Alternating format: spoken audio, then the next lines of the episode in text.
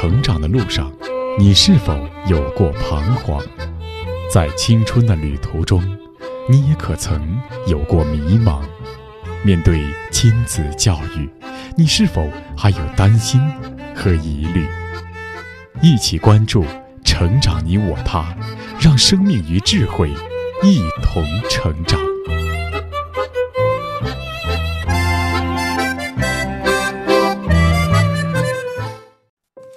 愿生命与智慧一同成长。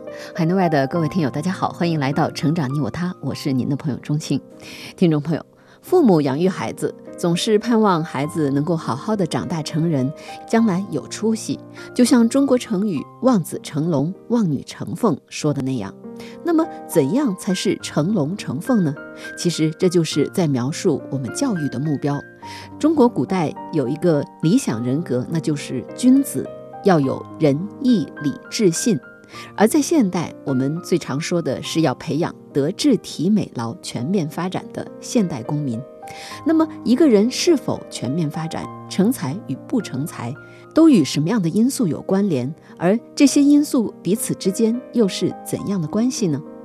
在我们所介绍的家庭教育专著《发现母亲》当中，该书的作者华东交通大学。母亲教育研究所所长王东华教授痛心地指出，忽视早期教育以及母亲对孩子的重要性，会给孩子的成长带来难以挽回的损失。在对母亲教育的探究中，王东华教授从一些有着杰出贡献的天才的成长，试图去归纳、去总结成才的关键因素。那么，成为天才的关键，是因为他们先天的智商特别高吗？以下我们就继续来聆听《发现母亲》导论的第三节：自古英雄出少年。播讲时代。导论第三节：自古英雄出少年。人的成长三棱锥学说。需要指出的是，我们现在绝大部分研究还仅仅局限停留在智力开发上。因此，每过一段时间，都会有这样或那样一阵小小的神童波澜出现。我也是在这一阶段停留了很久，才开始对这一问题提出怀疑与反思的，那就是：早期教育可以出神童，可神童是否就一定能成为天才呢？这似乎就不得而知了。起码就日本教育家木村久一的推崇的几位来看。除了德国的卡尔威特之外，其他几位都没有成为天才。而二十世纪美国著名的神童，九岁就被哈佛大学录取的西迪斯，更是最著名的神童失败的例子。那么，早期教育究竟在人的成长中扮演了什么角色呢？如果说它不起作用，显然不符合事实；但如果说它能起决定性作用，为什么神童又不能都成为天才呢？早期教育在智力领域中的作用是明显的，但如果将其扩大到人生的其他方面来看，它的作用似乎又是有限的。否则，神童不能成为天才，又何以解释呢？在人的整个成长过程中，究竟什么才是最重要的？于是我从对早期教育、对童年的研究里又抽身出来，投身到对天才的研究上来。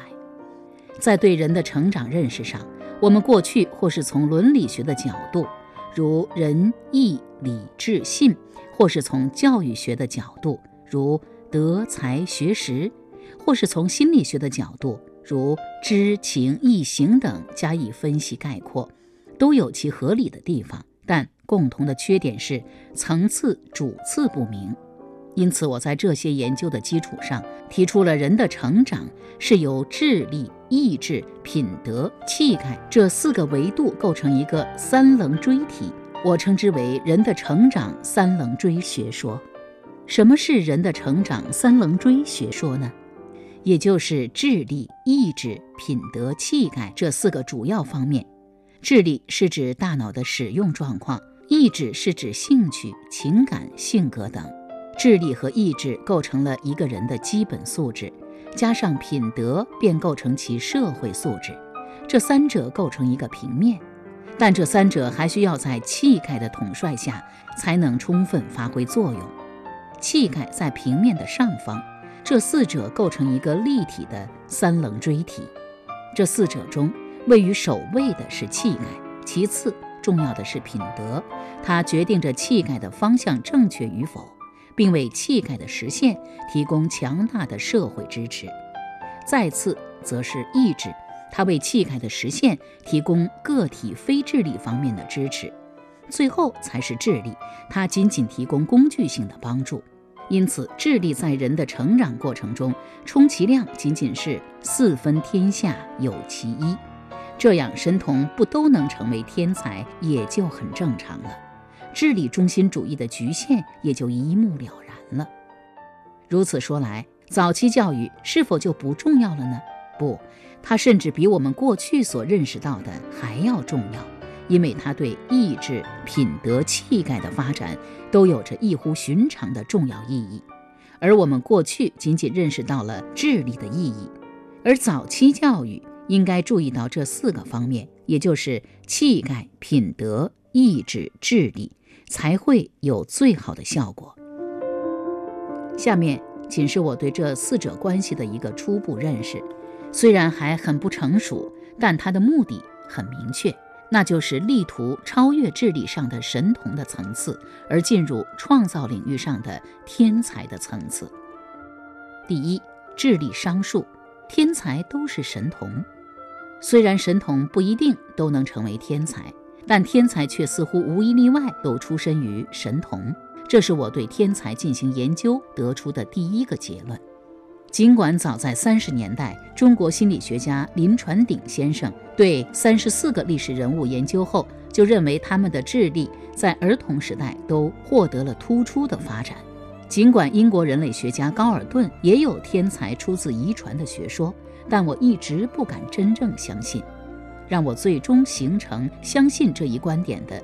是我在看人民音乐出版社出版的《外国著名小提琴家词典》和《外国著名钢琴家词典》。当我看到那些著名天才演奏家几乎都是四五岁学琴，七八岁公开演出，十二三岁就已誉满天下时，我被深深的震撼了。尽管我研究儿童教育已有十多年，尽管我坚信神童出自早期教育，但还从来没有感受过。这么多天才与神童合二为一的壮观，于是我一鼓作气对这些音乐家、文艺复兴时期的天才群体、犹太民族的天才群体等进行了颇具工程的分析。分析的结果让我确信，那些有大成就者都是神童出身。既然天才都是从神童开始，那么人们为什么没有注意到这个现象，甚至还将天才与神童对立起来？比如有某某天才小时候很笨之类的说法呢？原来是人们理解衡量神童的标准有差异。在阐述人的智力时，我认为英国的心理学家斯皮尔曼的双因素理论比较直观简洁。这种理论认为，人的智力是由一般因素和特殊因素组成。一般因素是指人的全部认识机能共有的能力，是基础因素。而特殊因素则是关于特殊机能的能力。如果测试天才小时候他们在今后发展领域里的特殊智商，他们的特殊智商是绝对领先的。仅以运动领域来说，刘易斯是短跑神童。如果用国际象棋来测量，则可能连初级段位也不能取得。聂卫平是围棋神童。如果以拳击定胜负，则只能被打得鼻青脸肿。邓亚萍是乒乓球神童，如果让他跳高，也许连一个中学的校队也进入不了。体育运动尚且如此，更何况比这远为复杂的智力领域里了。既然天才都是从神童开始的，为什么很多神童，尤其是那些大神童，最终却不能成为天才呢？我的回答有两点。其一，这些神童都是基础智商上的神童，他们没有非常偏重爱好方面的特殊智商，这样他们在进入专业领域便无多少优势可言。其二，天才之于神童，犹如果实之于花朵。我们看那桃花、那梨花、那杏花绽放时是如何绚烂，可最后能结果实的不过百分之一二乃至千分之一二。所有的果实都曾是花，所有的天才都曾是神童。因此，我同意英国统计学家大卫·科克斯的话，他认为成就最大的超常人物，在他们的儿童时代，几乎无一例外的都是超常儿童。说到天才，在社会上，人们往往会将那些特别出类拔萃的人称为天才，也就是指拥有一定的天赋，在某一个领域做出突出贡献的人。比如像爱因斯坦在理论物理学上是天才，牛顿在经典物理学上是天才。而天才往往都具有突出的才能，有卓越的创造力、想象力和灵感等等。那么，天才是培养的吗？还是天生就智商特别高呢？天才小时候是神童吗？也就是天资聪颖的、禀赋优异的儿童。但是似乎也不一定。比如爱因斯坦，据说小时候就不被老师看好，而爱迪生更是被老师认为是差生。那么在《发现母亲》一书当中，王东华教授对于他所收集的许多案例进行了分析，提出了他的成长四个关键因素，那就是智力、意志、品德和气概。可见，智商固然是成为天才的主要指标，但却不是唯一指标。前面我们聆听的章节讨论了智力商数，接下来我们继续来聆听意志商数、品德商数和气概商数。四个成长因素的第二个意志商数，天才都是斗士，天才都是斗士。这是我对天才进行研究时得出的第二个结论。与天才都是神童相比，人们对天才都是斗士也许要容易接受得多，因为道理极简单：所有的天才都是在与困难的艰苦搏斗中，才最终将自己雕塑成天才的。例如，火车通常被认为是英国工程师斯蒂芬逊发明的，其实，在他之前十多年。一个叫德莱维希克的英国老乡就先后造出了四辆蒸汽机车，并在伦敦等地进行表演和试验，只不过每次都由于不同的原因而失败了。德莱维希克最终放弃了，斯蒂芬逊却不同，他忍受着社会的冷嘲热讽，不仅造出了蒸汽机车，筹办了机车制造厂，而且主持修建了历史上第一条铁路。只要想想我们今天建一条铁路的难度，就不难想象一百七十多年前的斯蒂芬逊的意志是如何顽强了。这样的例子非常多，灵感一分钟就可以有一答，但是从灵感到司马迁的《史记》，李时珍的《本草纲目》，曹雪芹的《红楼梦》，则要付出巨大的劳动，而能终其一生如此奋斗的，不是斗士又是何人？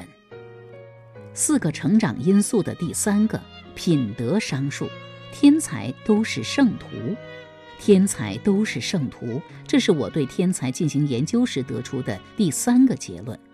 爱因斯坦曾说过，第一流的人物对于时代和历史进程的意义，在道德品质方面，也许比单纯的才智成就方面还要大。即使是人的才智取决于品格的程度。也远远超过人们通常所认为的那样。爱因斯坦这段话可以作为“天才都是圣徒”这一命题的注释。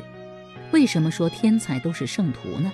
这是因为品德是协调人和人之间关系的，越是道德高尚，他获得的社会帮助就越多。所谓“得道多助，失道寡助”是矣。不仅组织类的天才如此，就是在纯粹个人领域里的杰出人物也无不如此。如曹雪芹等，一个庸俗之徒是不可能忍受那样艰苦的生活，而去为人类创作《红楼梦》这部巨著的。即使创作出了，也不可能达到那样的艺术和思想的高度。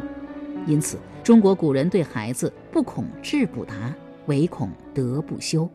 志不达，不过他一个人受苦。而德不修，则可能祸及九族。日本明治维新时的大功臣西乡隆盛号南州，他有一句说的极好的话，他说：“既不要金钱，又不要生命；既不要地位，又不要名誉的男子最难对付。